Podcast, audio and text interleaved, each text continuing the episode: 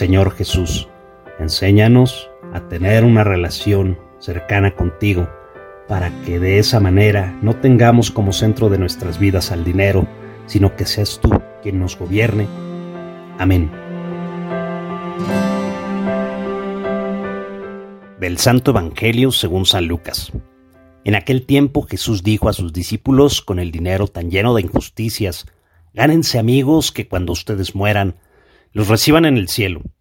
El que es fiel en las cosas pequeñas, también es fiel en las grandes, y el que es infiel en las cosas pequeñas, también es infiel en las grandes.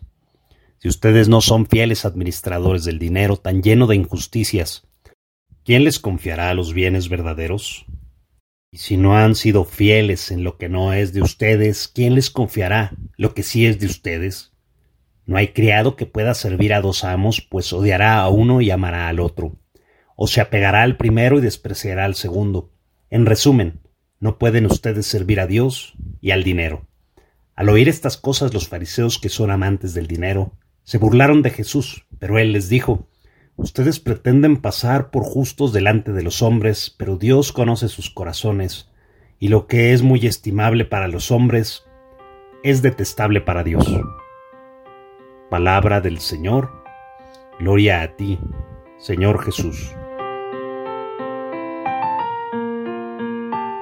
Muy buenas tardes, amada hermana y amado hermano, te saludo con alegría nuevamente por estar compartiendo contigo la palabra de Dios nuestro Señor.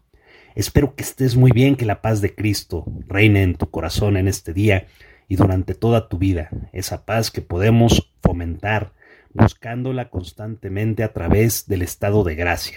Y si es que por alguna razón nuestro corazón ha pecado, ir al sacramento de la reconciliación y de esa manera Recuperar la amistad con Dios, frecuentar la Eucaristía, será fundamental para que nos dé la fortaleza de mantenernos en amistad con el Señor.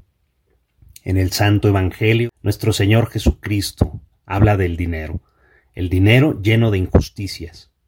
Ciertamente que con el dinero se realizan grandes obras, pero no hay que confundirnos.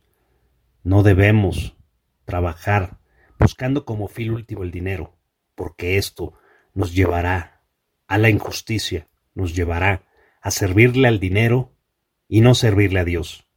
Los dos amos de los que el Señor habla los contrasta, porque cuando uno tiene como centro de su vida los bienes materiales o el dinero, se olvida de Dios y por supuesto que comienza a pecar. Cuando alguien no administra lo que el Señor le ha confiado para hacer el bien a los demás, se pierde de todo beneficio del cielo y comienza a ser injusto con los que lo rodean.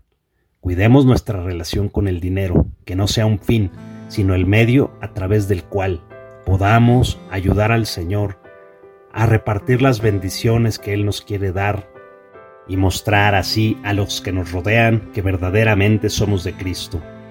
Amén.